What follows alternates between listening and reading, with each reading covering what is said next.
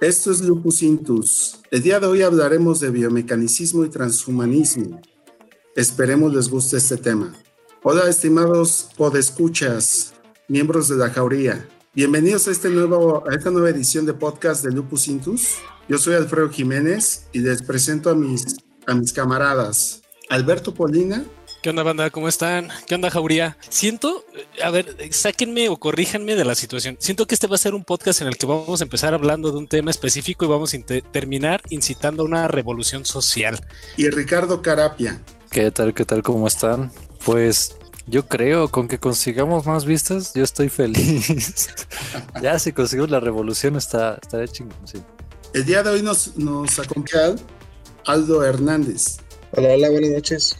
Un gusto aquí estar con, ustedes. Aldo también es un compañero de la carrera, muy estimado por, por aquí por Lupus Intus.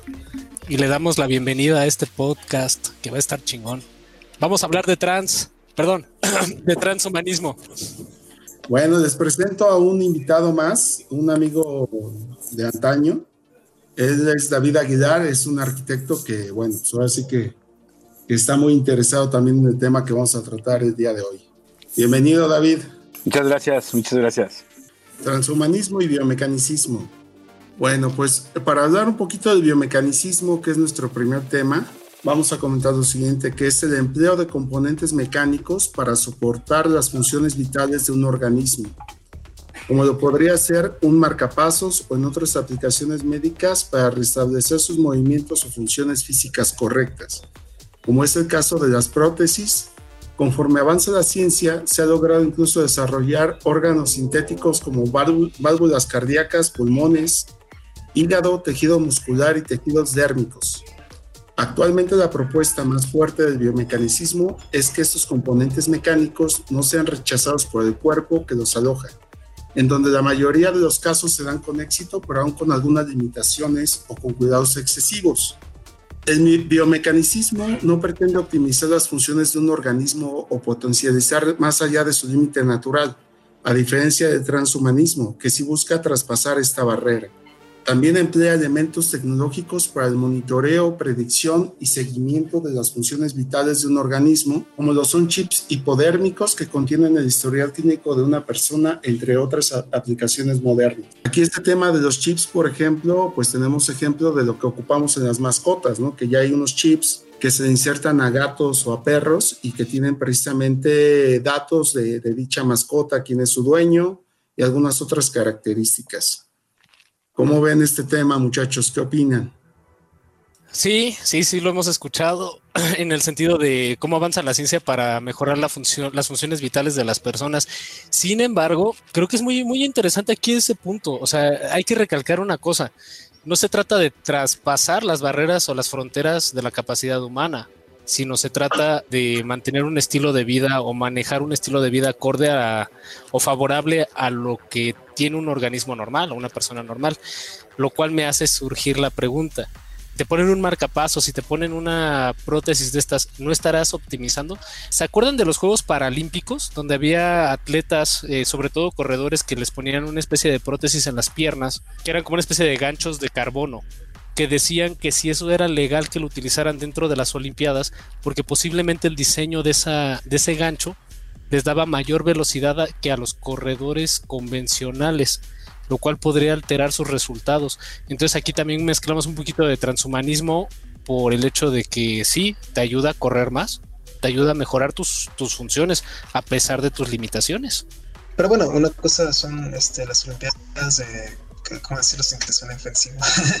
como de gente que está como en todos sus sentidos y que otra cosa sean este, los paralímpicos, ¿no? Que, que ya sean competencias que implican este tipo de, eh, de adiciones al cuerpo. Sí, es correcto, pero fíjate que, que, lo interesante aquí es que, bueno, lo que se veía como una discapacidad puede volverse una ventaja al momento que precisamente las prótesis pueden ofrecer pues mayores prestaciones para ti, ¿no? O sea, de que precisamente tengas eh, mayor agilidad, quizás este, más ligereza y puedas correr pues más rápido, en este caso. Digo, este, eso es lo interesante. Y pues que ahorita algunas personas, que ahorita es uno de los temas que vamos a tratar, pues ya lo que quieren es sustituir partes de su cuerpo, es lo que se pretende, para precisamente tener mejoras, ¿no? Mejoras este, físicas, que tengas mayor velocidad, mayor, mayor fuerza o quizás hasta mayor inteligencia. No, no, es que me surgió una duda que, bueno, yo supongo que en, algún principio debieron de hacer pruebas y en esas pruebas, este, a lo mejor sufrían los animales. Eh, bueno, eh, vamos a decirlo como tal, ¿no? La, casi todos los avances médicos se han dado gracias a el sacrificio de algunas especies. Entonces, desafortunadamente los animales posiblemente sufran con la inserción de prótesis, chips y demás, pero pues es que de qué otra forma, ¿no? O sea, y, no, no, no quiero sonar cruel, pero también eh, durante la Alemania nazi se hicieron pruebas en humanos de cosas que creíamos inverosímiles y terminaron pues mucha gente muerta, pero pues todo fue en pro de la ciencia, se quiere pensar. Sin embargo, pues sí, o sea, siempre hay alguien que, que lleva las de perder, como quien dice. Eh, eso, perdón que te interrumpa, pero eso es un tema de que invasivo o algo, pues, digo, por el amor de Dios, o sea, es un chip que te ponen en la piel y ya, cabrón, no pasa nada, que le va a doler al pinche perro, cabrón. A nosotros tenemos, tenemos más complejos filosóficos en la mente, güey, que un pinche chip. Amor a. Digo, no es que odio a los perros, yo odio, yo tenía perros. Por eso te digo que hace muchísimos años eso se implementó en los perros, eh, en los perros de, de raza. Pues sí, mira, fíjate que en los perros de raza, que incluso a Diego Fernández de Ceballos también le pusieron un chip. Sí, o sea, le pusieron un chip, o sea, eso no es, el pedo no es ese, o sea, el pedo es querer aceptarlo o no aceptarlo, eso ya depende de cada una de las personas, ¿no? O sea, el, ponernos en una postura de que si va a sufrir el pobre animal, pues cabrón, comemos vacas todos los días, comemos chivos, borregos, y ellos no los van a hacer, ay, me das permiso, o es parte de una naturaleza que tenemos de como si no no hay manera de, de, sobrevivir. O sea no es que te pongas en una postura tampoco eso no quiere decir que te pongas a matar a matar como loco como como hay cazadores que hacen no nomás cazan por cazar y no lo hacen por por comer no eso yo creo que está mal. No hay de experimentos experimentos. Antes de que sigamos por ejemplo los rusos no la famosa perra Laika. Sí se llamaba Laika no sí. que mandaron a la al espacio, ¿no? Sí. sí. pero casi, casi, bueno, por lo que leí, la mandaron sabiendo que pues, se iba a ahogar, o sea, no, no tenía como mucha idea de, del vacío del, del, espacio, y la mandaron y la pobre perra en el, en el, en el ascenso, pues la despresurización y así, se murió por falta de, de oxígeno, y de hecho la nave cuando dio la vuelta para como hacer el retorno, porque no, no iba a la luna directamente primero, iban nada más a dar como una especie de órbita, cuando volvió a entrar a la atmósfera, este, se deshizo la, nave y se deshizo el cadáver. Es como. claro. Pobres rusos. Las pruebas de, medicina, por ejemplo, ahorita las, las que van a hacer de COVID, ¿qué efectos secundarios van a tener? Son los primeros en saber, van a saberlo, ¿no? ¿Sabes, ¿Sabes también a quién mandaron al espacio sabiendo que iba a morir?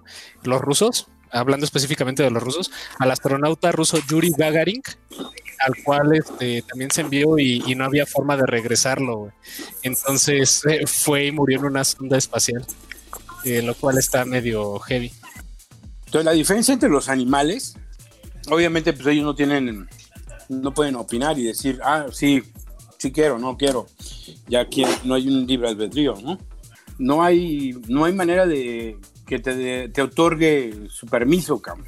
Es a disposición del ser humano, como lo hacen con experimentos de, ratas, conejos. Parte de una evolución para poder encontrar beneficios a, a quién? A, pues, parte de los animales, parte a la fauna, a, la flora y, en esencial o principalmente al ser humano, ¿no? Bueno, vamos a hablar, a seguir este, hablando de los chips hipodérmicos. Otro avance en la tecnología es el uso de estos chips, los cuales tienen diferentes finalidades, tales como contener el historial médico de un paciente o chips antisecuestro. Actualmente existen distintos tipos de chips que permiten a los médicos monitorear el historial clínico de sus pacientes mediante un escáner. El chip no mide más que un grano de arroz y se aloja bajo de la piel de la mano o antebrazo. Se puede actualizar esta información con cada consulta con tu médico. Sin embargo, los defensores al derecho de la privacidad se han pronunciado en contra, ya que temen que esta misma tecnología pueda ser usada para rastrearlos de forma satelital, por lo que piden a la FDA, Administración de Alimentos y Fármacos, echar para atrás la propuesta de uso de estos dispositivos. Actualmente esta discusión sigue vigente y no pinta a que se vaya a resolver en los próximos años pero la tecnología ya se tiene y es funcional. Otro ejemplo de chip hipodérmico son los famosos microchips antisecuestro. Unos, eh, un pequeño dispositivo que envía señales de posición GPS para localizar personas, tanto secuestradas como extraviadas. En este caso, sí se podría ubicar la posición de un individuo de forma remota. Y bueno, por ejemplo, de este tema, pues ese tema, por ejemplo, de lo que vimos con Fernando, Fernández de Ceballos en 2010, que este cuate fue secuestrado y precisamente los secuestradores, quién sabe cómo se enteraron de que este cuate tenía un chip y se lo quitaron con unas tijeras al parecer que encontraron en el, en el lugar, ¿no? Donde fue secuestrado. Entonces, es un ejemplo de lo que han estado utilizando, este tipo de chips. También otro ejemplo que se me viene a la mente es lo que está pasando en Suecia, que ya hay parte de la población hablan de unos 3.000 a 3.500 personas que ya se dejaron insertar un chip entre lo que es tu dedo pulgar y tu dedo índice. Y con este chip ya te da acceso precisamente eh, para que entres a tu casa, el tema también para que hagas algunas transacciones y también viene ahí en esa parte tu historial médico. ¿Ustedes estarían dispuestos a, por ejemplo, a que les implantaran un chip de este tipo? O sea, ven que sea benéfico, eh, el uso de estos chips en este momento que todavía, digamos, es, entre comillas, un tanto experimental? Si, si yo viviera en Suecia, sí. Si viviera yo en México, no.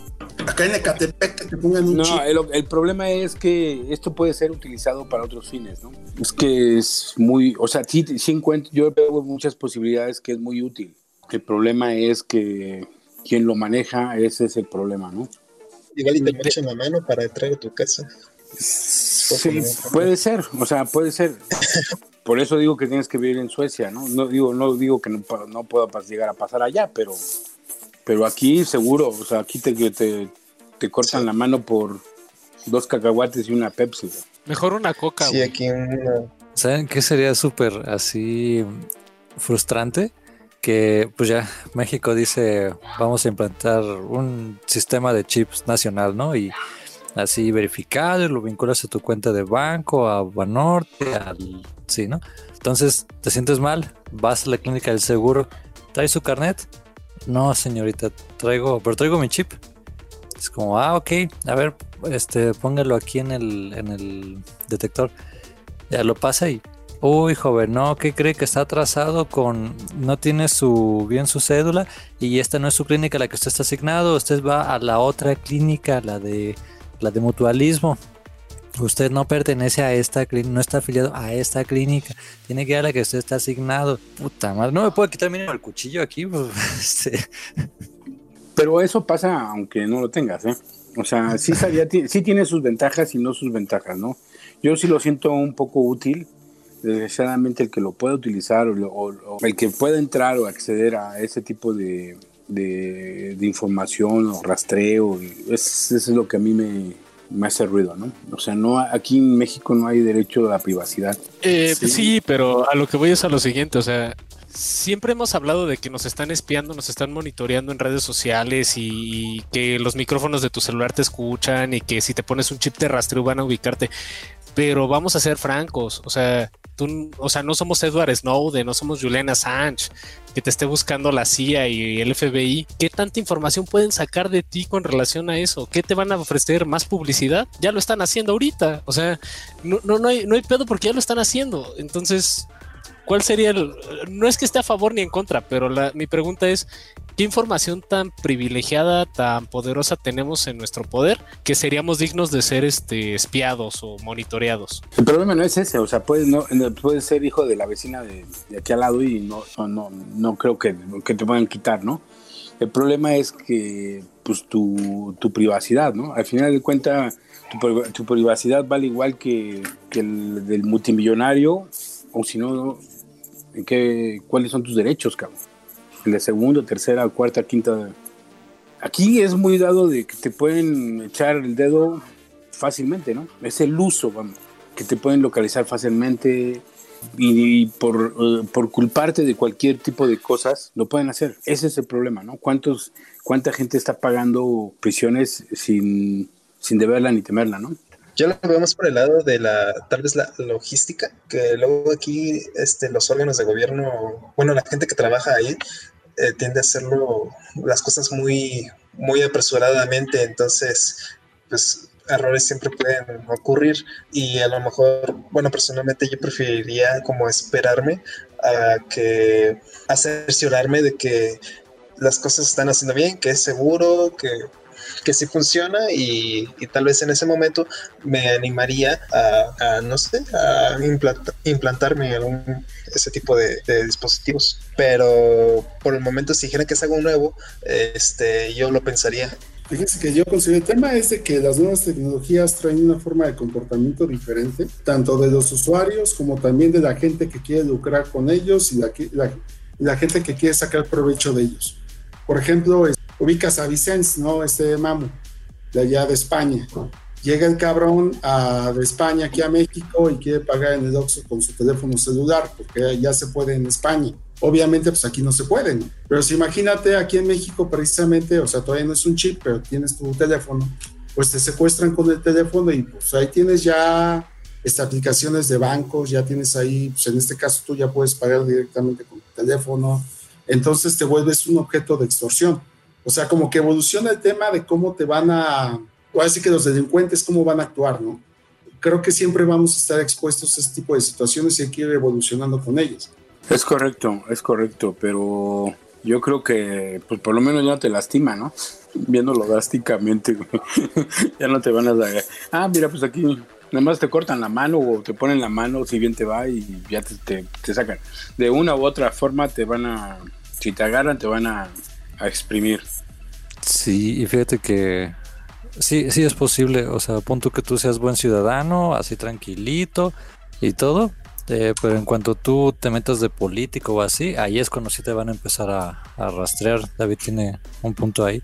Y los también, o sea, esa brecha tecnológica en función al dinero. Imagínate si a los celulares o así les hacen el jailbreak o, cosas así para quitarles candados que vienen o contratan VPNs, también van a salir trucos, configuraciones, servicios exclusivos para gente que los puede pagar. Y los demás, como nosotros, nos vamos a ir con lo gratuito, ¿no? Como los perros que somos.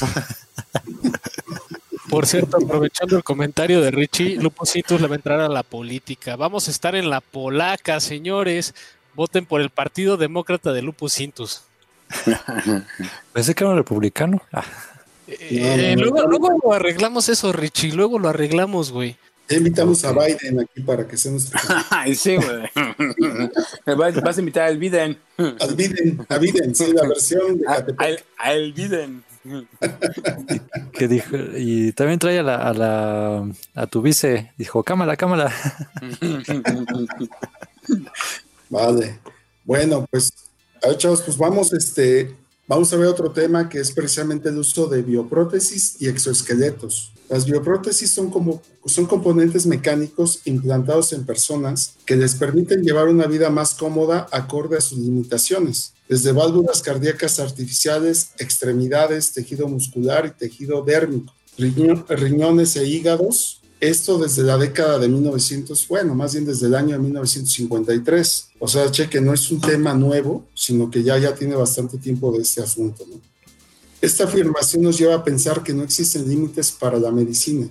Sin embargo, aún falta mucho tiempo para lograr perfeccionar estos órganos artificiales. Otras aplicaciones médicas para personas con discapacidad son los famosos exoesqueletos. ¿Qué dificultades tienen? En los modelos electrónicos es el de la energía. Es difícil encontrar una buena forma de almacenarla y la consumen con especial avidez. Se han probado diversos tipos de baterías químicas, células de combustible y otras, pero es complicado dar con alguna que proporcione una duración que vaya más allá de unas pocas horas.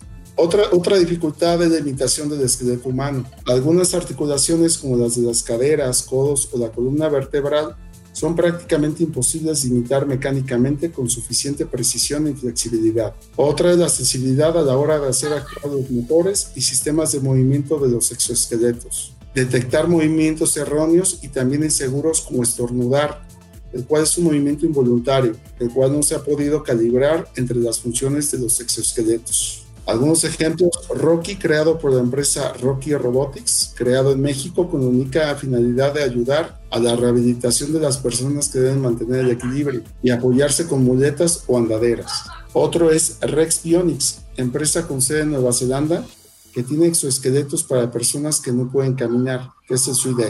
Eh, eh, yo lo veo perfectamente bien, o sea, siempre y cuando sea para, para salir de, para ser un poco autosuficiente, ¿no? Porque al final del día cuando tienes una amputación, o algún tipo de problema de ese, de ese tipo, sí es muy complicado, ¿no? Psicológicamente, anímicamente y todo el rollo, ¿no? Eso lo veo bien. El problema es que no, no, todo no todo el mundo lo va a tener acceso a ello. Solamente la gente que lo puede sustentar, ¿no? O comprar, ¿no? O sea, ese es el problema. No hay, no veo, por lo, menos aquí en México pronto, este, ese tipo de, de acercamiento de, de cualquier institución para que pueda ayudar a, a la gente que no tiene esos, los recursos para poder tener esa, este, pues para sus propias cosas, ¿no? Para sus propios, ¿no? Para su propio beneficio, ¿no? Así es. un punto muy, muy, muy claro, o sea, este, fíjate que con las nuevas tecnologías, precisamente como que se va a marcar más la diferencia entre la, la persona que tiene recursos y la que no.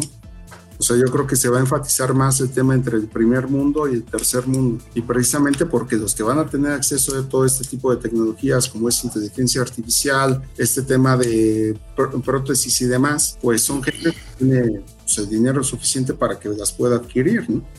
Y eso va a potenciar sus habilidades, sus conocimientos, etcétera.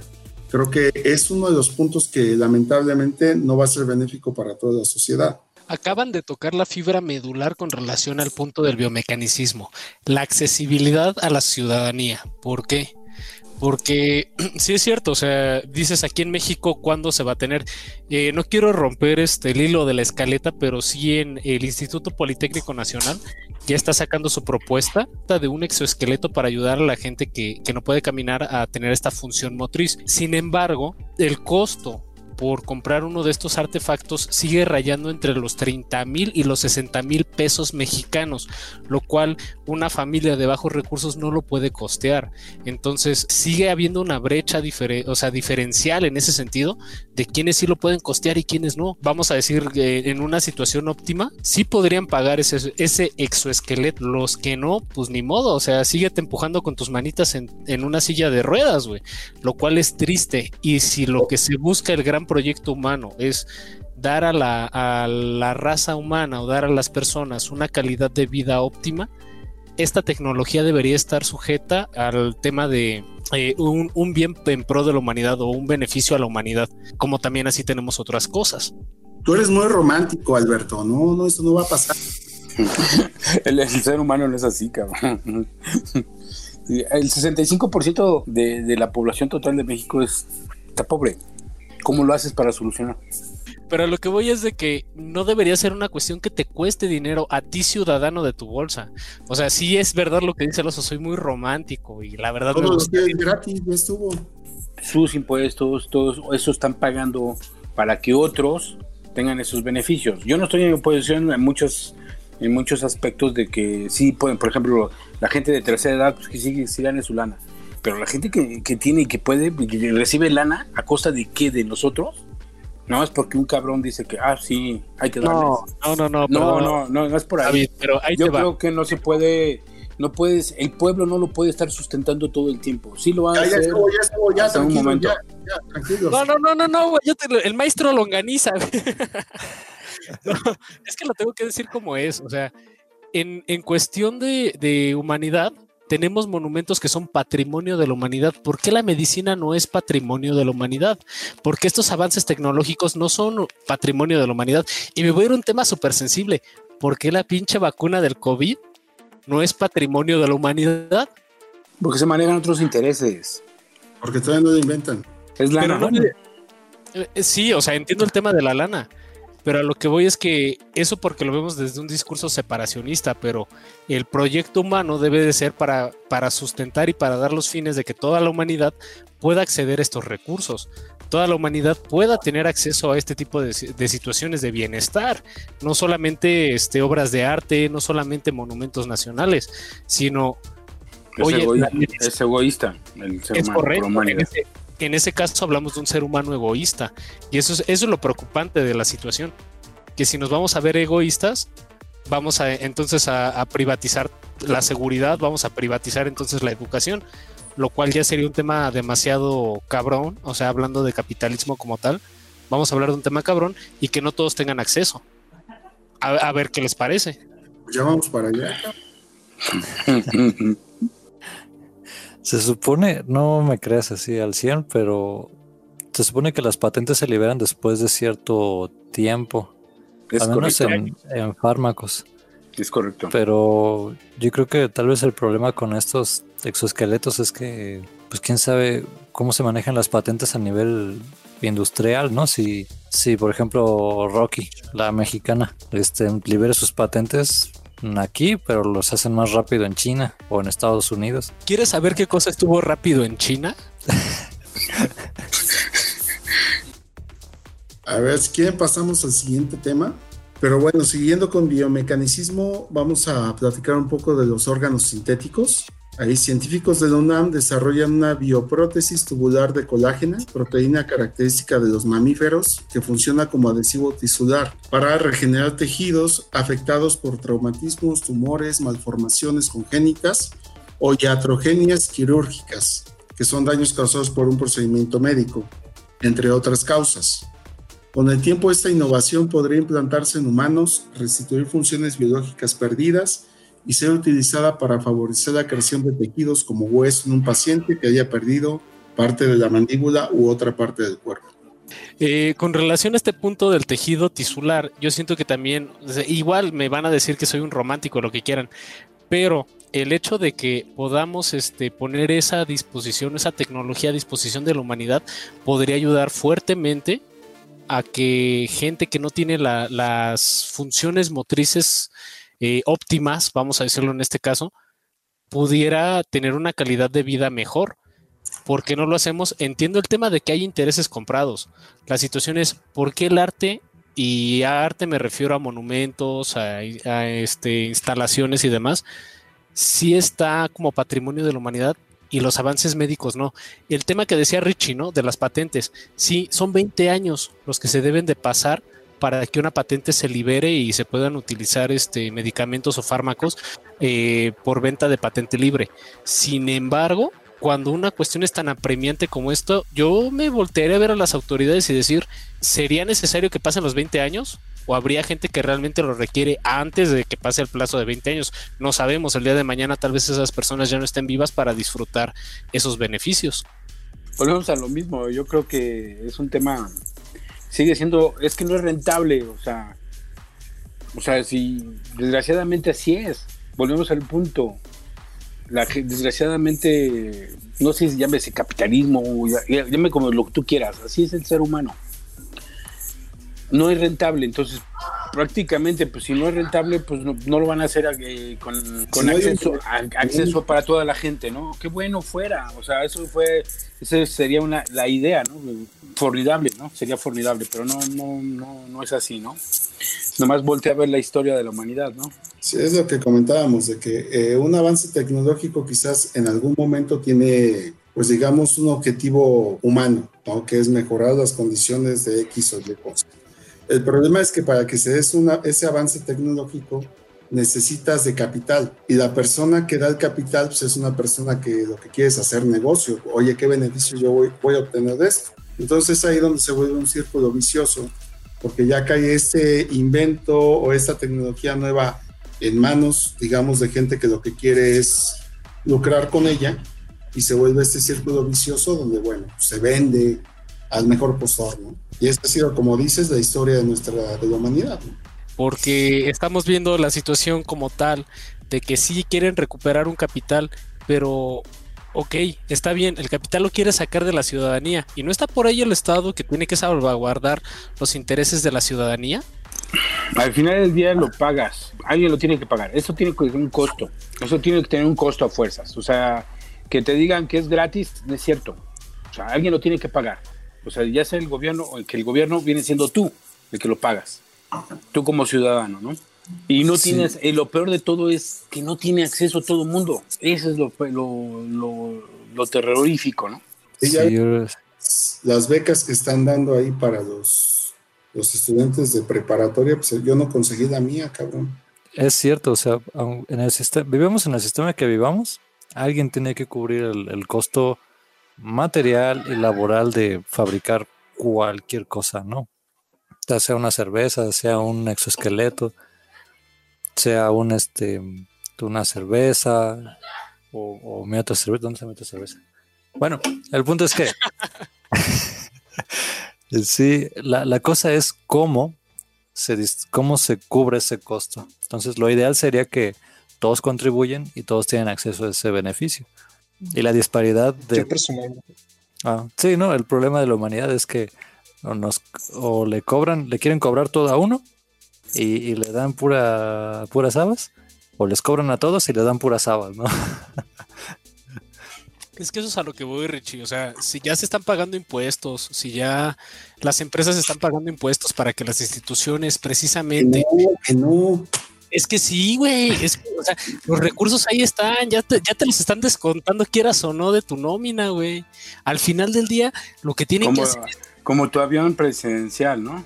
Es que eso es a lo que voy. ¿Cuál es la prioridad de la humanidad? ¿Cuál es la prioridad, la prioridad del proyecto de nación? Ah, se hacen rifas, ah, sí, cierto. de, de, personas que pertenecen a otros países, de otras culturas, pues, es que a ellos les da como cierto tipo de gusto, se sienten satisfacción de pagar los impuestos, porque saben que sus impuestos van a ser utilizados para lo que se supone que deben de usarse, ¿no?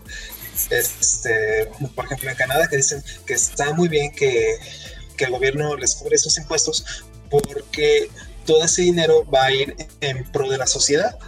Y si la sociedad se ve beneficiada, pues a final de cuentas tú vas a vivir en un lugar mejor. Eso es lo que, lo que pues a nosotros nos cuesta trabajo entender porque sabemos que los impuestos no, no son utilizados para lo que debería de ser. Por eso nos pesa tanto esta cuestión de, los impuestos a los petroleros. Sí, prefieres ver, pasarte un bache que pagar impuestos. ¿Por qué? Porque no lo ves reflejado, no lo dirigen a donde tiene que ir, ¿no?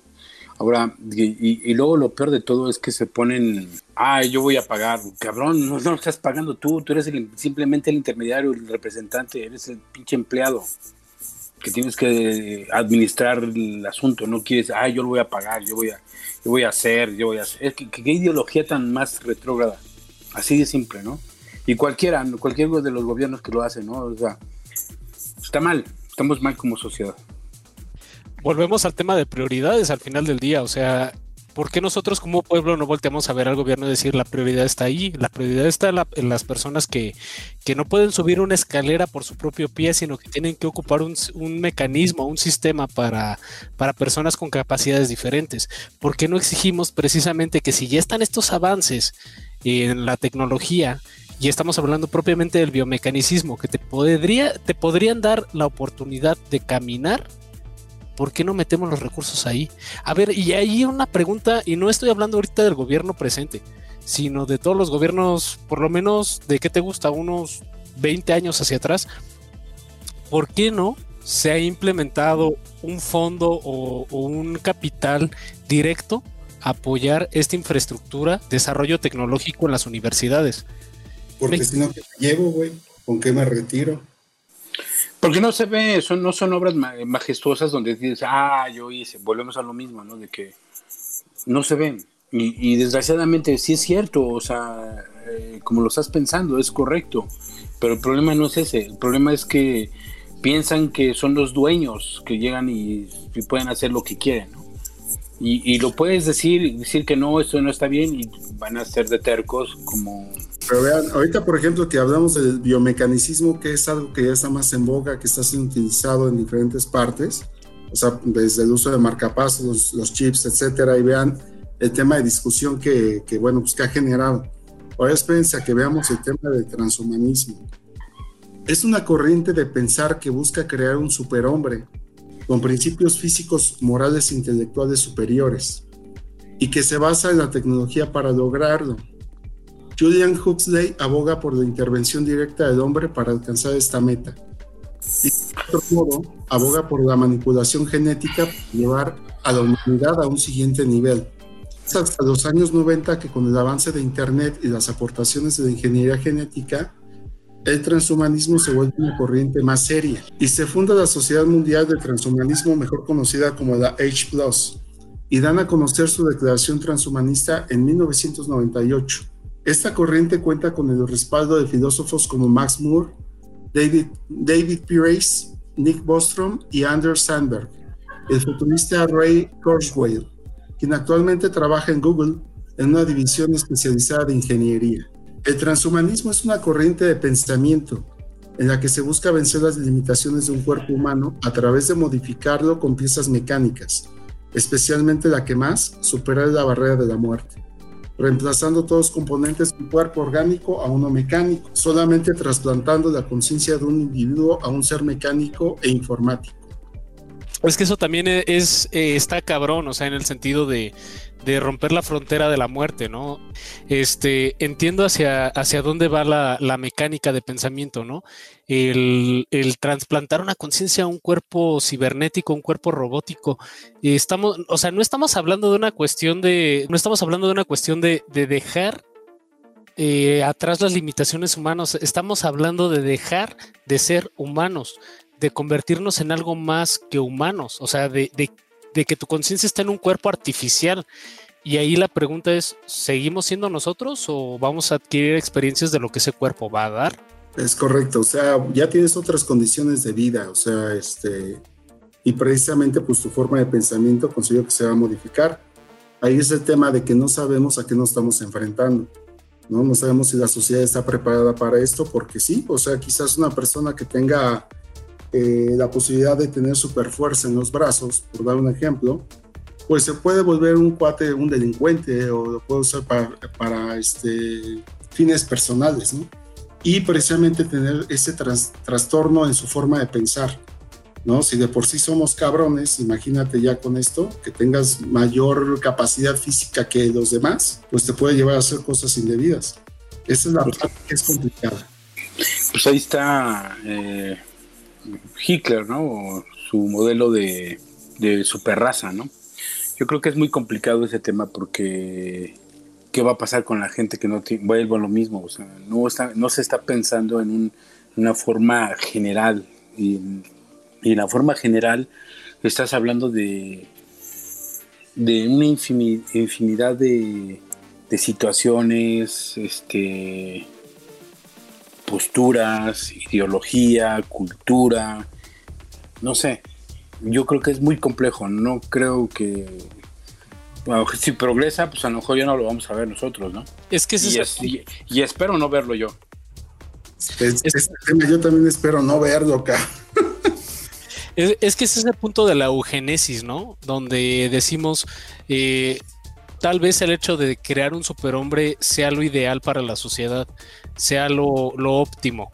Y la verdad es que las implicaciones sociológicas, morales y políticas de tener un superhombre ahorita rompen el concepto de sociedad como lo concebimos en este, en este marco. Pero, ¿cuál es la pretensión de la humanidad a futuro?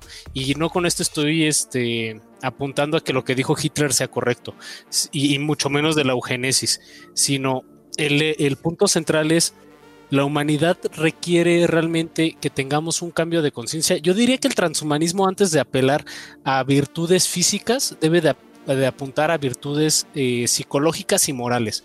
Y ya después hablamos intelectuales. Y después de las intelectuales sí hablamos de barreras físicas en ese sentido. Pues espera sentado, cabrón, porque lo vemos. es, es muy complejo. Yo creo que ese tema es complejísimo, ¿no? Creo que ahí sí no ¿Te imaginas que te dijeron, Muy bien, joven. ¿Por qué quiere los brazos mecánicos Ultra HD Premier, no sé qué, Strong? Pues usted sabe, para combatir el crimen y este mm, mejorar trabajos y hacer la construcción más barata. Ah, seguro. Bueno, bueno, bueno, pues lo quiero para conquistar chicas y para ver la mayonesa, ¿ya? güey, no, no va a faltar el loquito porque va a decir, güey, no mames, yo levanto en el gimnasio este 20 kilos, güey, quiero levantar mañana 50. Y eso es a lo que voy con la implicación este, psicológica. O sea, el transhumanismo no debería de empezar por la parte física, debería empezar por la parte o la doctrina de pensamiento. ¿Cuántos años llevamos de evolución y no? Nomás no, no se ve. Tenemos en los mismos patrones, se repiten los mismos patrones y velo a través de la historia. Si quieres el dato exacto, dame un minuto y lo busco en Wikipedia, güey. Te digo cuántos años llevamos de evolución, güey.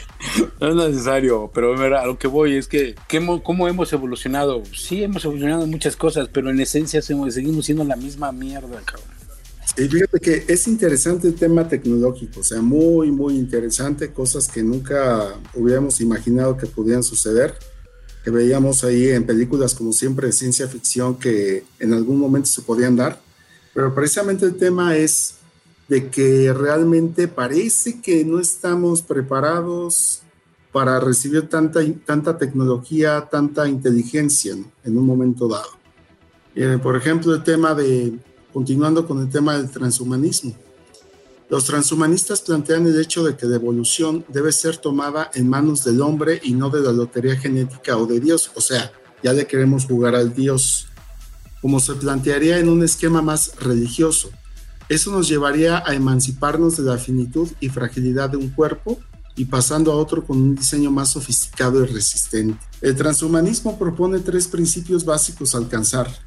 Superlongevidad, quienes ven el envejecimiento como una enfermedad y que este proceso se puede revertir, dejando en manos de las personas la decisión de cuánto desean vivir Superinteligencia. Afirman que nuestro cerebro es primitivo y nos priva de experiencias y sensaciones, lo cual vuelve más lento nuestro proceso de aprendizaje y por ende de adaptación. La pretensión es fusionar el cerebro con la velocidad de procesamiento de una computadora para que se vuelva más ágil y con mayor acceso a información. Y la última es el super bienestar. La evolución biológica conlleva sufrimiento, según David Pierce por lo que influir en esta evolución sería un proceso más rápido y menos doloroso. Para convertirnos en superhumanos debemos dejar de ser humanos. ¿Qué opinan de este tema? O sea, imagínense que en un momento dado, pues, te vas cambiando piezas de tu cuerpo y ya son tantas piezas las que cambias que, bueno, o sea, ¿sigues siendo tú? No, no, no, no creo que vaya, vaya por ahí. Entonces, o sea, el, ser humano se compone de errores, y, aciertos y para poder diferenciar entre qué está bien y qué está mal, en qué la cagué, cómo puedo mejorar. O sea, tú tienes que vivir con ese procesamiento. Si ya no, pues mejor crea un robot y que te haga tu chamba y todo. O sea, al final del día, pues es eso. No eres ser humano. Entonces, yo creo que ahí se, se perdió, creo, de mi punto de vista, se perdió el, el objetivo para el, para para la raza, para el humano, para, para lo que tú quieras llamarlo, ¿no? Pues precisamente el tema de la corriente transhumanista tiene una propuesta que es apelar a tecnologías convergentes, las cuales se integran y potencializan entre sí como la biotecnología y más específicamente la tecnología genética CRISPR, S-R-I-S-P-R, la cual se basa en la manipulación genética de diferentes cadenas de ADN para mejorar las condiciones de un cuerpo biológico otra tecnología por la cual abogan los transhumanistas es la nanotecnología, la cual se basa en la manipulación de elementos atómicos para modificar los componentes de un organismo. Actualmente se hacen experimentos con el grafeno. Finalmente apelan también a la inteligencia artificial como un componente o interfaz para las funciones cerebrales. De aquí viene un tema importante como anécdota que es la paradoja de Argos, que nos dice, si a un barco se le reemplazan todas sus partes al cabo de un periodo de tiempo, al terminar de reemplazar todas las piezas, continúa siendo el mismo barco. Es un poquito lo que decíamos hace rato, ¿no? Que si tú te empiezas a cambiar componentes, que yo veo en un futuro bastante lejano, ¿sigues siendo tú mismo? Sí, lo que yo estaba pensando en esa, en esa paradoja que, que decía, bueno, pues, pues en algún momento este, seguimos pensando que tenemos el mismo, el mismo barco, pero pues este, se le va dañando, no sé, la popa y ya vamos a tener que cambiar. Este, no sé, se le rompió una parte de, una parte de abajo, vas a tener que irlo reemplazando y este, va a llegar un punto en el que pues ya no va a tener ninguna pieza de madera original o podríamos, no sé, yo también lo, lo pienso mucho como con una banda de música que pues van cambiando de miembros, ¿no? Y cada vez son menos miembros hasta que puede que lleven el mismo nombre, pero ya no tienen ningún miembro original. No me acuerdo cuál, cuál era una banda, pero una vez sí supe de una. Pero digamos, ya no es lo mismo, ¿no?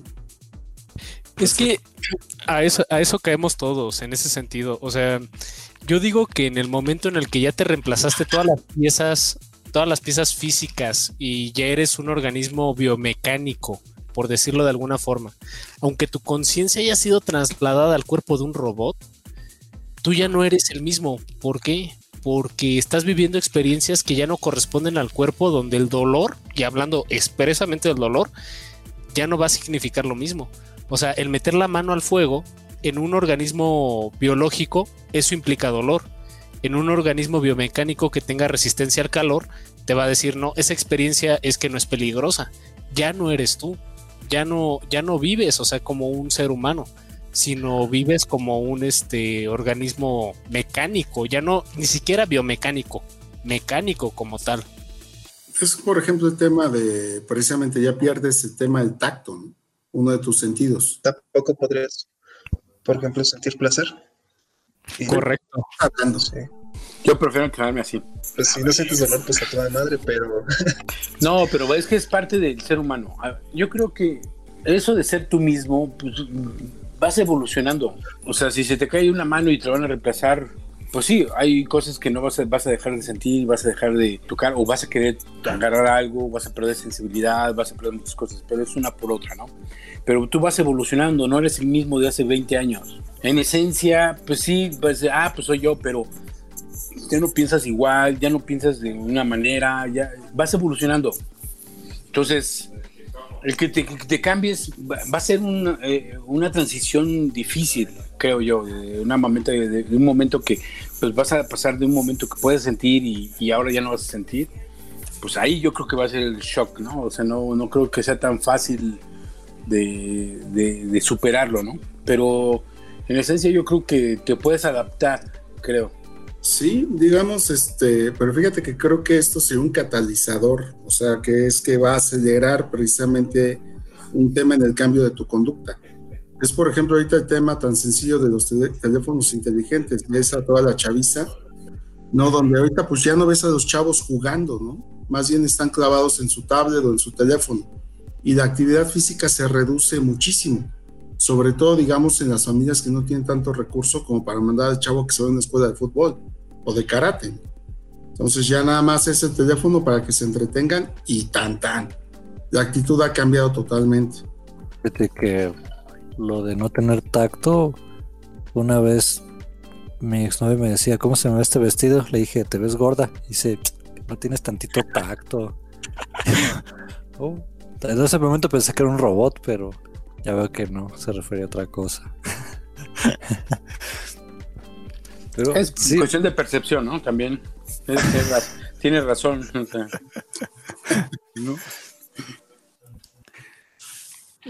ahí entramos en el, en el terreno escabroso de, bueno, ¿tú qué eres, no? ¿Tú eres tu mano? No, porque me cortan la mano y este, ya pueden acceder a mi casa si es que tengo el chip, pero sigo siendo yo, ¿no? Aunque ya no tengo casa, pero bueno. Es, esa, adaptación, ¿no? Pero entra ahí como de, bueno, tú eres... Oh, yo soy como de la idea, así vaga. Una vez me la dijeron, no me acuerdo cómo se llama, pero de que tú eres eh, como la suma, más de la suma de tus partes, ¿no? O sea, tú eres como, sí, eres tu mano, eres tu, tu mentalidad y todo que va cambiando, pero, pero la suma de todo eres tú, ¿no? Y por eso cuando te mueres, aunque estés tú completito ahí, sí te falta algo, ¿no? Te falta como esa energía, alma, lo que tú quieres. Y ya no eres la suma de todo, ¿no? Ya nada más es tú, tú físicamente. Pero, perdón que te interrumpa, Richie. Eh, regresando a la paradoja de largos. O sea, en el sentido en el que ya te estás reemplazando tú, no por un cuerpo biológico, sino por un cuerpo mecánico. Las experiencias que vas a tener a través del cuerpo mecánico, las experiencias, ¿cómo decirlo? Trascendentales o las experiencias físicas que puedas llegar a recibir a través de un cuerpo mecánico ya no van a ser las mismas de cómo percibes la realidad a través de un cuerpo físico. Porque volviendo al tema del calor, si tú metes ahorita la mano al fuego, te quemas, güey. Y en un cuerpo mecánico, si tú metes la mano al fuego, tal vez no tenga el mismo impacto o el mismo dolor que, que meterla en un cuerpo mecánico. Entonces, eso te deja otro tipo de lección y otro tipo de aprendizaje. Y la pregunta es, ¿sigue siendo tú? Es una cuestión de conciencia. No, no sigue siendo tú. Yo digo que sí, porque así, de simple, pues imagínate la gente que pierde, eh, que, no tiene prótesis y ya tiene, no tiene una mano. No, pero el tema ya no, se, ya, no, ya no se va a quemar, ya no se va a cortar, pero sigue siendo él. O ya dejó de ser por no tener una mano. Y no. necesariamente tienes que tener una prótesis, porque el momento que tú pierdes algo es porque necesitas una prótesis. El momento que la prótesis existe es porque ya no tienes esa parte. Pero no dejas de ser. Yo creo que. No sé, yo creo que no, Pero más que nada ahí, este David, es, el tema básicamente es, por ejemplo, cuando tú tienes necesidad de que te implante una prótesis en una pierna, en un brazo, lo que sea digamos, es un complemento y te va a ayudar a que tú sigas tu vida, entre comillas, normal, ¿no? Hay veces que hasta mejor, ¿no? Eso, digamos, que es por una necesidad, que es el tema del biomecanicismo. Pero el tema del transhumanismo es que en un momento dado puedas cambiar tu cuerpo prácticamente al 100% y nada más lo único que extraigan de tu ser es tu conciencia. Es que es el, ese es el pedo, que es la conciencia. no, digo, esto es que todavía no es un, es un pedo ideológico. O sea, al final del día, ay, mi, mi coche es, eh, es este, está enterito, es igual, no le cambié ninguna pieza, pues, pues no lo moviste nunca, ¿no? Si lo cambiase ya no es auténtico, ¿no? Es una ideología, es una tontería aquí que tenemos. O sea, perdón que te interrumpa, pero al, final del día es lo siguiente, o sea, si una cosa es la experiencia vital que tú tienes a través de ese coche y otra cosa es que tú seas el coche, güey. ¿A qué voy con esto? O sea, de que te corten un brazo, ok, lo reemplazas por un brazo mecánico que te da la misma función que un brazo normal. Eso está bien, porque sigue siendo tú. ¿En qué momento dejas de ser tú? En el momento en el que ya todo tu componente este, mecánico, ideológico o tu cuerpo orgánico empieza a recibir experiencias de algo que no era conocido para él. ¿Y a qué me refiero con que no era conocido para él? Al hecho de que lo que antes me hacía daño ahorita no me hiere. Y lo que antes, este, y lo que ahora me hiere, no era lo que me, lo que me causaría daño en una cuestión anterior. terminas pegando un balazo. Güey, en un cuerpo mecánico un pinche balazo sería una mamada, güey, porque te cambian la pieza y ya, chingó a su madre, güey. Por eso, pero me metes un balazo en la en el cerebro donde cuánto tiempo tienes para poder extraer tu alma, tu, tu conciencia. Güey, y si mi conciencia está en una nube, güey, o sea, me pongo un balazo en la cabeza, güey, porque ya quiero. Ah, ya. ¿De cuál estás fumando? ¿Qué, fumaste, cabrón, cuando fuiste al baño ahorita, güey? no, eso ya, ya estás hablando de o sea, ya cuando dejas de ser, dejas de sentir, cuando dejas de sentir dolor, dejas de sentir placer, dejas de sentir, porque el placer lo puedes tener en simple vista, no necesitas tener un tacto, no tienes que tener, este, tocar a alguien o, saborear o, oler o escuchar, ¿no? También puede ser a través de la vista. Entonces, es que cuando, cuando, cuando dejas de ver eso, de sentir eso, ya, o sea, yo creo que es muy difícil que tú lo. Yo, desde mi punto de vista, es muy difícil que tú lo raciones y dices, ya, ¿para qué? O sea, mejor te metes un balazo. Es que en ese caso estamos hablando de que dejas de ser David. Ahora eres David 3500, güey. La versión mejorada o David 2.0, güey. O sea, en ese sentido, güey. Así como debes como 5000 T, o sea, de 5000 toneladas más o menos, pero. ah, no es cierto, mi amor. Ya sabes que te quiero, cabrón. Es de 700, güey. A ver, chavos, fíjense que dentro de, precisamente lo que, lo que implica el transhumanismo, ha habido algunos avances que, bueno, no sé si han escuchado de noticias nuevas acerca de Elon Musk. Si quieren, vamos a platicar un poquito de esto. Bien, vamos a hablar precisamente de, un nuevo invento que tiene, que es el Neuralink. Y bueno, pues hablemos un poquito de, su creador, que es Elon Musk. Para hacerlo resumido, es un empresario sudafricano y gurú tecnológico del siglo XXI. Es la versión más cercana a un Tony Stark en la realidad. Es dueño de varias empresas, entre las que figuran PayPal, Tesla y SpaceX, la cual está enfocada en ofrecer viajes comerciales al espacio en una especie de turismo VIP. Pasemos entonces a lo que es el Neuralink. Pero, a ver, perdón, ¿él qué es? O sea, ¿qué es ingeniero? Güey, ese cabrón, y, miren, les apuesto lo que quieran, una pinche carne asada, lo que se les antoje. Es el güey que quiere pasar al libro de la historia diciendo: Yo soy el inventor del siglo XXI. Yo soy el creador del siglo XXI, güey. Ese es Elon Musk, güey. Es un visionario, o más bien es un hombre de negocios que cree que tiene las herramientas tecnológicas para desarrollar el siglo XXI. Pero al final del día es. Sí, es un millonario. Sí, es humano, güey. Sí, y sí tiene un chingo de lana, güey. O sea, no tiene una, una profesión, digamos, este, clara, sino que es, un emprendedor e inventor. Ajá, seguramente ya digo, sería cuestión de, de, analizar un poquito más, de investigar un poquito más, si es que tiene una especialidad, digámoslo de esta manera. No, pero a través de sus empresas ha generado diferentes, pues digamos, inventos o cosas que están un poquito fuera de la caja, ¿no? O sea, el tema, por ejemplo, de los viajes espaciales VIP ya como tipo de turismo, es una cosa novedosa. El tema de los autos, así que son más autónomos, como el tema de los Tesla. Pero como novedosa, no, ya, ya, o sea, ya se pretendía, bueno, que no había los recursos ni la manera, pues ya desde hace mucho tiempo, ¿no? que, que, hoy ya lo comienza a practicar y que tiene el tren, eh, no sé cómo se llama, que baja a una pinche velocidad súper encabronada. El tren entonces, pues tiene los recursos, ¿no? Al final del día, hay un tren que hizo o que están haciendo de San Francisco a no sé dónde. Mm. No me acuerdo cómo se llama. No es un tren o es, no sé, es una forma de un tren o algo así. Pero corre o viaja a una velocidad súper cabrona. Sí, sí, sí, creo que tienes razón. Creo que se llama Hyperloop. O ah, Ándale, Hyperloop, ese. Es como los quieren hacer un tren como con los tubos de Futurama. Así, es. y pues sí, en vez de que vaya sobre rieles incluso magnéticos, que son los de Japón, que, tienen la menor fricción y así, este es más bien de vacío. Y pues está ahí cosiéndose. Así es, es correcto. De hecho, pues ya, ya patrocinó también parte del último viaje que hicieron en marzo al espacio, a una estación, fue, fue patrocinada por este cuate, ¿no?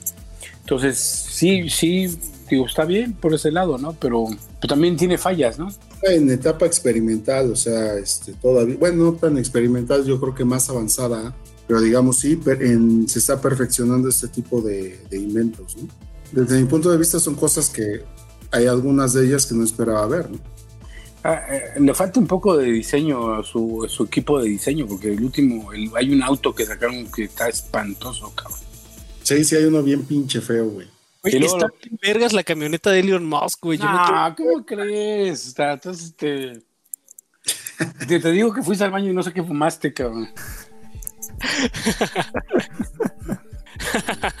bueno, pues el, diseño está feo, pero, pero pues yo creo que son todas las innovaciones la que conlleva, ¿no? Que que pues puede marcar como una, pauta. Así me describo en Tinder, güey.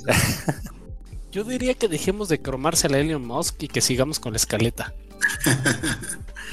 pues platiquemos un poco del Neuralink, que es un tema interesante. Ese me parece bien. Y se asocia con el, con el, el tema de hoy que es transhumanismo. El pasado 28 de agosto de 2020, Elon Musk dio a conocer su más reciente apuesta tecnológica, un dispositivo de interfaz BMI, por sus siglas en inglés, Brain Machine Interface. Básicamente es un chip alojado en el cerebro, que permite convertir los impulsos sinápticos en códigos u órdenes a sistemas electrónicos. La apuesta sobre este sistema es la capacidad de tener una comunicación más efectiva con dispositivos digitales e incluso la comunicación telepática entre usuarios.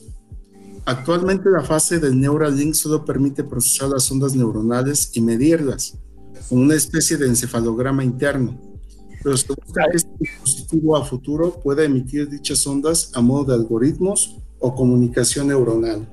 Ahí perdón que te interrumpa, Oso, pero se están viendo muy ambiciosos con el nombre de Neuralink, o sea, un link neuronal. y no sé, o sea, el nombre le queda muy grande si estamos hablando de un encefalograma moderno. yo más bien le pondría un nombre un poquito más japonés como un te mide tu coco, te quita migraña, porque no mames, o sea, si lo único que hace es medir la interfaz neuronal, te mide tu coco. al final del día, pues no hace nada.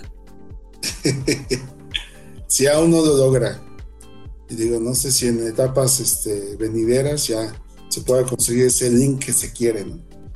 no, es que eh, siendo francos y siendo centrados en el punto de la conversación, no lo va a conseguir y no lo va a conseguir en este siglo por la siguiente situación. En esta etapa de la humanidad conocemos apenas el 10% de lo que hace el cerebro humano. No hemos estudiado el 100% de lo que realmente es la capacidad neuronal humana. Entonces, el hecho de que quiera hacer un enlace neuronal entre convertir en algoritmos o funciones la comunicación entre dispositivos A cómo funciona el cerebro humano, hay una brecha del tamaño del, Gran Cañón de Arizona entre qué hace realmente la función del cerebro versus cómo se transmiten esas funciones neuronales a un dispositivo. La humanidad todavía no va a alcanzar a comprender eso porque no tenemos la tecnología, no tenemos, no tenemos el conocimiento. Y el, el psicólogo más cabrón del mundo y el jefe informático de, la empresa que quieras más cabrón del mundo no entiende cuál es esa relación, no entiende cómo se comunican las neuronas entre sí, aunque tenemos ahorita ya un modelo muy temprano de que es por impulsos eléctricos. Incluso precisamente ya, hizo algunas pruebas en cerebros de cerdos, los cuales medían o registraban la actividad cerebral de, de los animales, la cual se podía monitorear en una computadora. Entonces ya empezaron con las primeras pruebas, ya tienen algunos resultados, pero obviamente no son los deseados todavía. Y hay un dato curioso de Kevin Warwick, que es el hombre conocido como el primer cyborg en el mundo.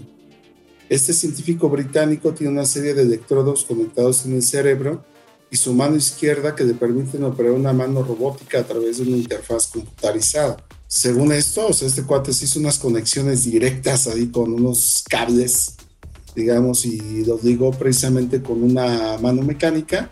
Al parecer logró ciertas, este, ciertos movimientos de la misma. Entonces, digamos, si eso es una realidad, que habrá que estar atentos con lo que pasa, pues estaremos a un paso de lograr esa conectividad entre tu cerebro o tu sistema nervioso contra elementos digitales o mecánicos. Pero eso ya lo hacía, ¿cómo se llama este güey que se acaba de morir? Stephen Hawking. tenía cómo se comunicaba a través de una computadora, ¿no? Con cables conectados a su cabeza, ¿no? Ah, no, es espérate y no la cagues, güey. No se comunicaba por cables, este, a o, o, no sé cómo lo hacían, pero a través de algo, cabrón tenía la función neuronal para mover su, mano derecha sobre un tablero. Y, lo que digitaba sobre esa mano, y hablamos de digitar, porque al final de cuentas era como un pequeño teclado para él, eh, se traducía en funciones neuronales, pero no este, órdenes directas hacia una computadora.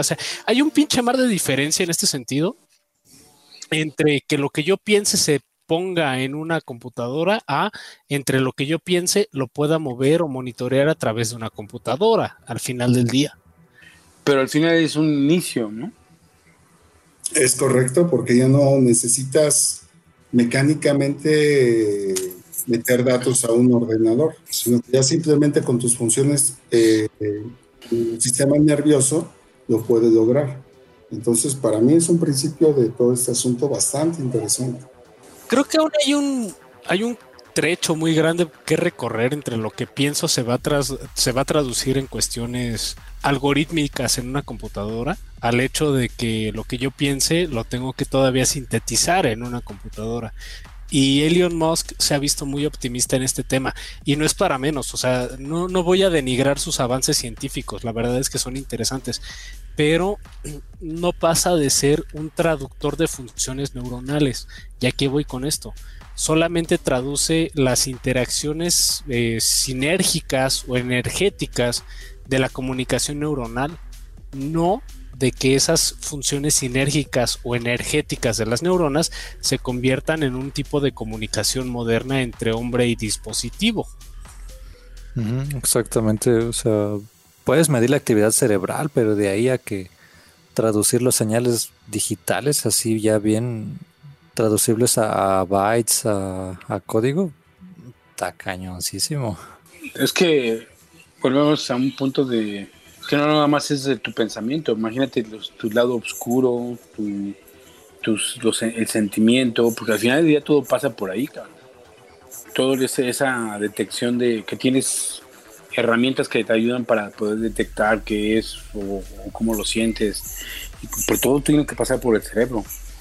Al final del día, cómo lo transmites, cómo lo, cómo lo, lo digitalizas, cómo, cómo lo conviertes en bytes, como dice, como dicen aquí, ¿no? O sea, yo creo que es pues igual y no es imposible, ¿no? Pero no, es que volvemos al tema de inteligencia artificial, que por cierto, chequen el podcast de Lupus Intus de inteligencia artificial, está buenísimo, pero es más fácil desarrollar una conciencia digital con un algoritmo de este procesamiento de información o de autoaprendizaje a que realmente el, cerebro humano se convierte en una cuestión de traspasar la conciencia humana a un organismo digital.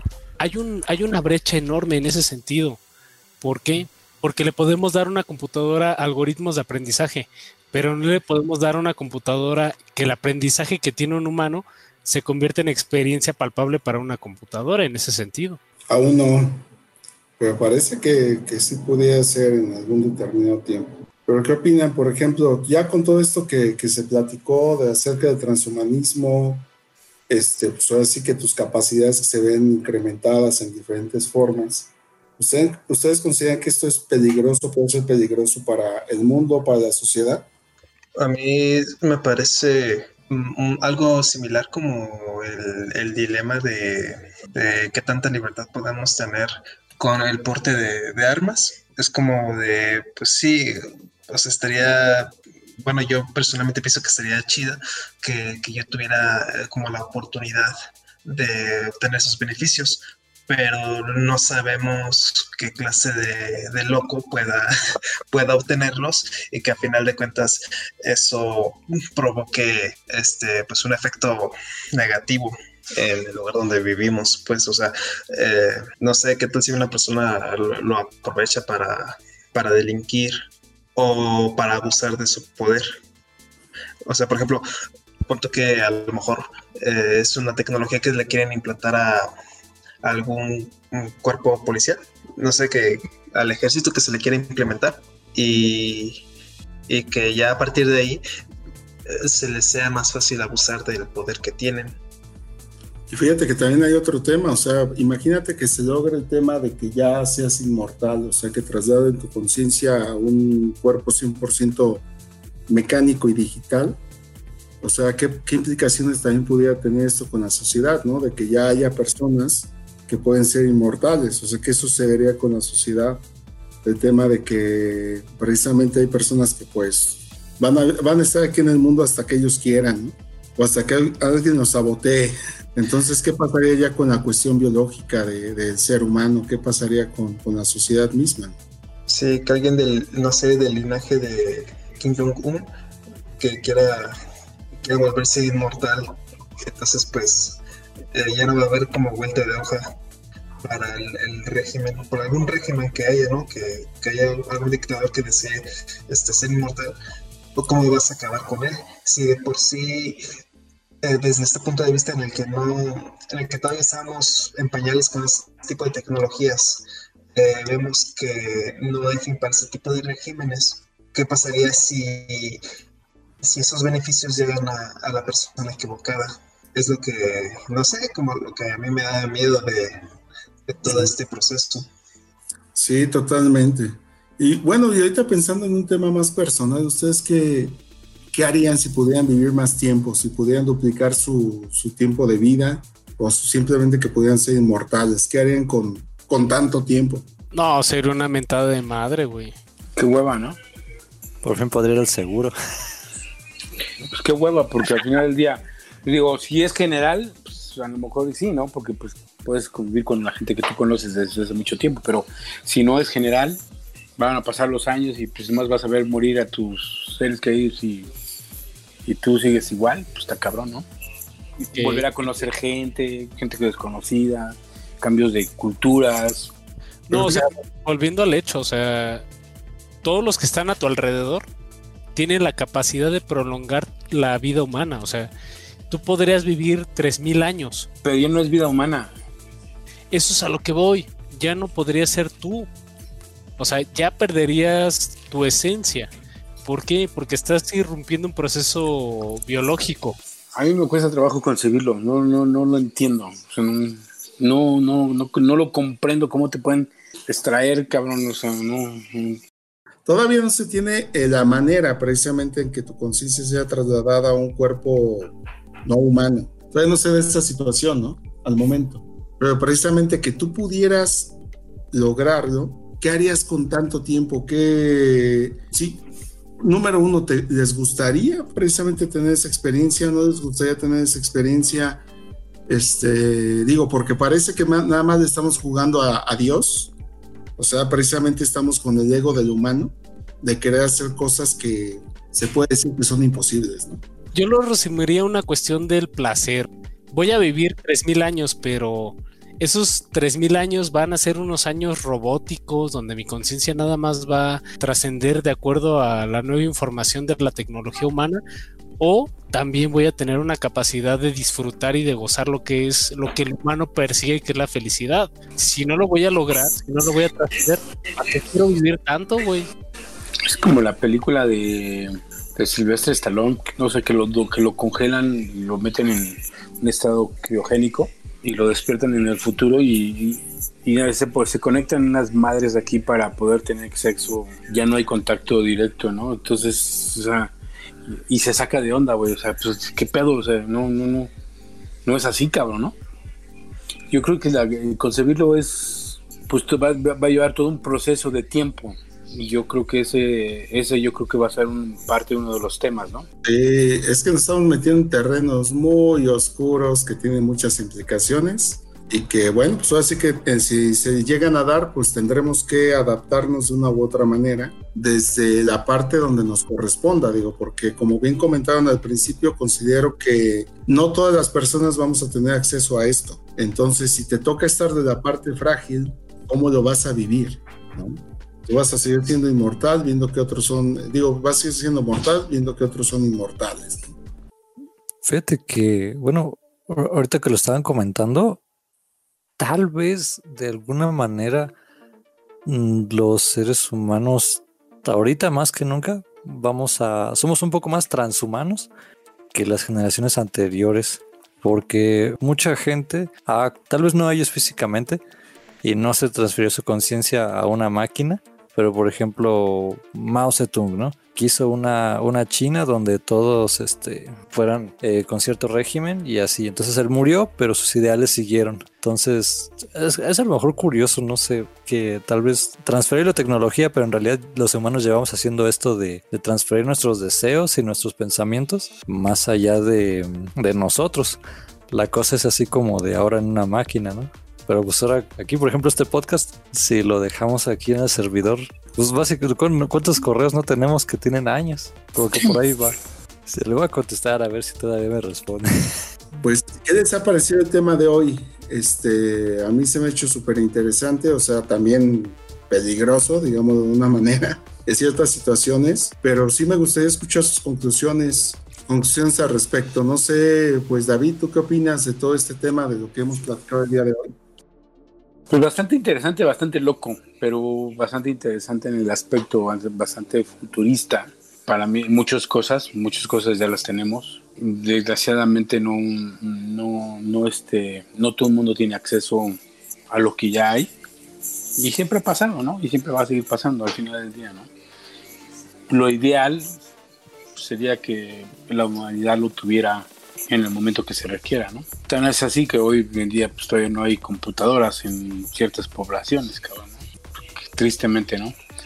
Entonces nos gastamos la pinche lana mejor en hacer campañas a los pendejos, pero no damos en la escuela. Baños, güey, lo dispensable, ¿no? Un pinche baño, cabrón. Digo, no, no nosotros, sino que en general, ¿no? Como, como humanidad, ¿no? Hay muchos problemas que se tienen que resolver para poder llegar allá, más allá. Queremos correr cuando todavía tenemos pedos de, de gateo. Perfecto, mi estimado David. Aldo, este, ¿Cuál sería tu conclusión respecto a este podcast? Pues sí, es un tema que da mucho para pensar porque pues ahora sí que nosotros nos estamos muy emocionados porque es algo que ya se está poniendo sobre la mesa y nosotros no, no sabemos qué consecuencias van a tener en el futuro. Tal vez ni siquiera lleguemos a, a vivir lo suficiente para poder ver cómo esta tecnología este, se ha desarrollado de tal manera que sea tan cotidiano en la vida de las, de las personas. Es, por ejemplo, un automóvil que pues antes no se iba a utilizar un automóvil más que para la guerra o para realizar tipo de trabajo pesado de transportación y ahorita pues bueno este hay un hay un automóvil en, por cada casa en, en una ciudad pues y pues yo creo que tal vez en, el momento en el que se ponía sobre la mesa esta tecnología, eh, no se iban a imaginar que cada casa en una ciudad tendría un automóvil. Y pues es, es algo similar lo que estamos viendo. Entonces, pues, pues la verdad sí está muy, muy interesante poder hacer, este tipo de, eh, de pláticas pues es un ejercicio lúdico, ¿no? Nos, este, nos ayuda a desarrollar la imaginación, pero también nos ayuda a pensar en, temas que van de la mano. Por ejemplo, pues también empezamos a hablar de, pues, de la política, de, de la segregación social, de todo eso. Entonces, pues sí, sí, sí me, sí me agradó mucho el tema. Perfecto, Aldo. Beto, ¿algo que quieres concluir? Yo me quedo con una frase de David Pierce también uno de los principales promotores del transhumanismo que dice que para traspasar la barrera humana hay que dejar de ser humanos. Y la verdad es que a mí me da miedo ese concepto. Me da miedo el hecho de, de, decir que para poder ser algo más que... Para traspasar esa frontera del límite humano, tenemos que dejar de ser nosotros. Entonces, en ese sentido, yo sí, la verdad, sí lo veo escabroso, sí lo veo con miedo. ¿Por qué? porque yo no estoy dispuesto a, dejar de ser quien soy o dejar de ser humano para aspirar a una meta mayor. Y ahora, yo la verdad no veo que la humanidad, eh, la sociedad como tal, esté dispuesta a dar el siguiente paso si no tenemos una base eh, psicológica, fisiológica, intelectual y moral superior para transgredir esa barrera. Mientras como humanidad no nos centremos, no nos organicemos, es un tema escabroso y es un tema peligroso al final del día. Muy bien, Richie, ¿algo que quieras agregar? Pues sí, bueno, a mí me pone a pensar entre que, digamos, ¿quiénes, quiénes somos si, si no tuviéramos cuerpo, ¿no? Como lo que les decía, ¿no? Este, aunque, aunque Mao o o Lenin, o bueno, quien sea, ¿no? Estas, personas que, dejaron como objetivos claros, ellos murieron, a, veces no, no, llegaron a verlos, pero la gente replicó como esos objetivos. Si tú fueras un programa de computadora, ¿qué objetivo tendrías? Por ejemplo, te pone a pensar, bueno, sí, no necesito un cuerpo para cumplir ciertos objetivos, no necesito dejar las instrucciones, pero es parte del ser humano como querer verlo, ¿no? Si no lo veo con mis propios ojos, si no puedo disfrutarlo, si mi objetivo es tomar unas margaritas en Cancún, así, este, pues no, o sea, si ese es mi objetivo, necesito el cuerpo, pero si mi objetivo es una república socialista, bueno, tengo mucho a China, no sé por qué ahorita, pero es el ejemplo que se me viene a la mente. Es un objetivo así más que, que va más allá de mi cuerpo, entonces sí se puede transhumanizar. Como que algo así tengo un rollo ahí girando este, en la cesera, pero ya está ahí le dejo. Oh, muy bien. No, lo que pasa es que, por ejemplo, en mi caso, pues yo tengo sentimientos encontrados y creo que también tengo esa, ese tema de dudas, precisamente como tú. O sea, simplemente tengo muchos datos en la cabeza de qué es lo que pudiera pasar, ¿no? Con todo esto que estamos platicando. Sí, básicamente me encanta ver todo lo que ha sido capaz la humanidad de desarrollar, o sea que es increíble a dónde hemos llegado con esto, ¿no? Sin embargo, precisamente así como hay capacidades de, un tipo, también precisamente todo el tema de, la condición humana, que precisamente el tema de ser atrás, el tema precisamente de no hacer equipo, de no pensar en los demás, de buscar el beneficio propio, etcétera, son los que cuartan todo ese tipo de situaciones. Y es como dijo David en su momento, o sea, tecnologías hemos tenido muchas, Creo que ahorita el problema es que tenemos un acelere impresionante en cuestiones de nuevas tecnologías que están tratando de manifestarse, tratando de desarrollarse y que al parecer no tenemos, digamos, que las condiciones óptimas para que, para que se liberen de la sociedad.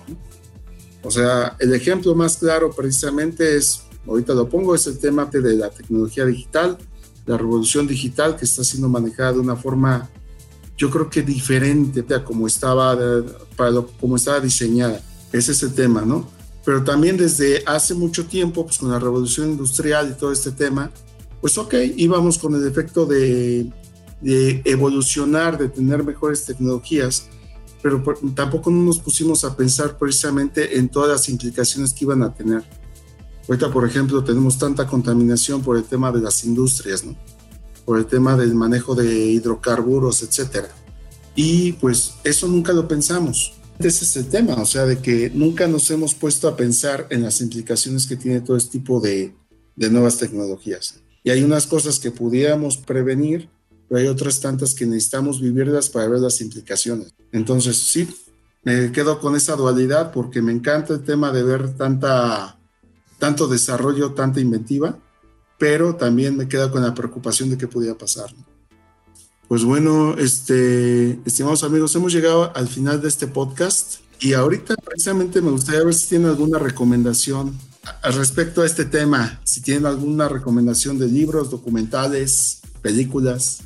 Un montón, Matrix, del tema que vimos, Matrix, este, el hombre bicentenario. Alberto.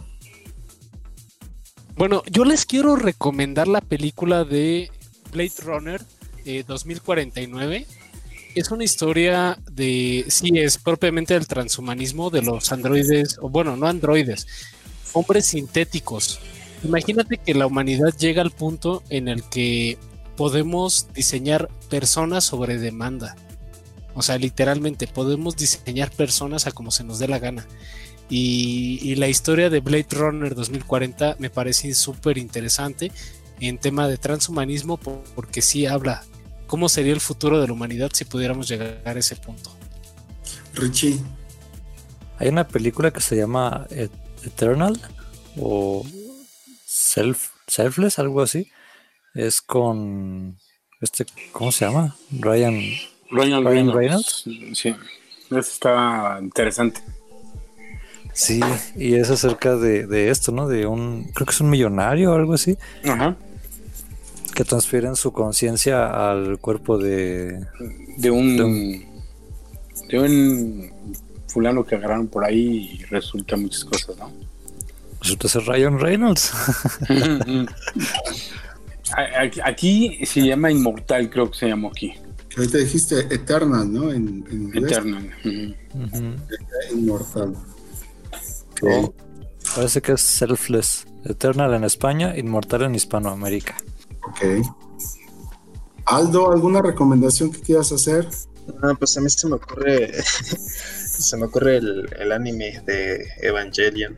Sí, porque, bueno, más que nada trata de como el tema filosófico este de, de en qué momento empiezas a ser como otra otra entidad. Sí, entonces, este, pues sí, a, lo largo de, del anime, que son como 26 episodios, es muy, es cortito, este, se va como desarrollando ese proceso filosófico del, del personaje principal.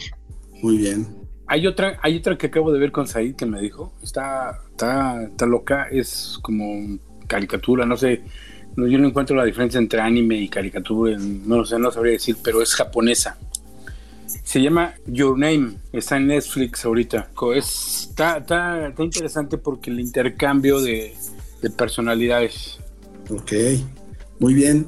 No, pues yo aunque ya sé que ya muchos lo han visto, creo que el tema de Black Mirror este, retrata muchas situaciones a nivel social, precisamente de estas nuevas tecnologías, no únicamente el tema de algún chip que te puedan implantar en la cabeza, hay otro tipo de tecnologías o situaciones que se dan a través de ella y cómo, cómo tienes implicaciones a nivel social, ¿no? Creo que es interesante todo eso, este, complicaciones o situaciones que podríamos tener.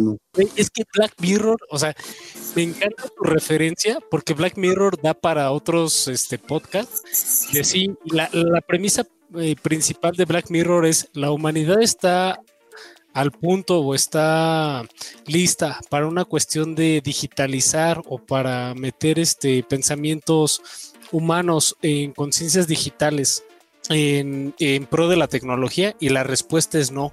Ninguno de los capítulos de Black Mirror termina bien. Y eso es lo que me encanta, porque siempre es una crítica social bien cabrona al transhumanismo. Por eso me encanta tu referencia. Sí, creo que, y sobre todo porque muchos la conocen y creo que, respalda muy bien el tema de la plática de hoy, ¿no?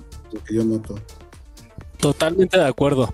Bueno, este, pues fue un gusto este, atender este podcast. Este, nada más quisiera ver si en el tablero de avisos si tenemos algo, Alberto, Richie. Como siempre, el invitado va a ver al principio. Tengo, unos amigos que me que suministran todo tipo de de cubrebocas N, KN95. Entonces, digo, pues lo puedo promocionar en cuestión a los costos, ¿no?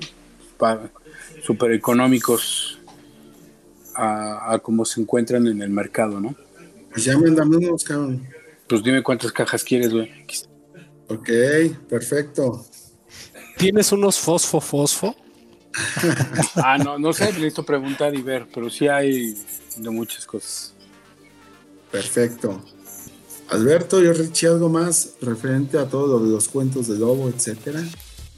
Me encanta que preguntes eso, porque sí, los cuentos de Lobo ya están disponibles solamente en Patreon. Ya vamos a estrenar el primer, el primer capítulo de los cuentos de Lobo, que se llama Tierras Libres, y es un cuento de conspiraciones globales basado en hechos reales. Y sí, pueden acceder a ellos solamente en Patreon. Perfecto. Pues esto ha sido todo de mi parte. los esperamos en los próximos podcasts. Hasta luego. Recuerden seguir a Lobo.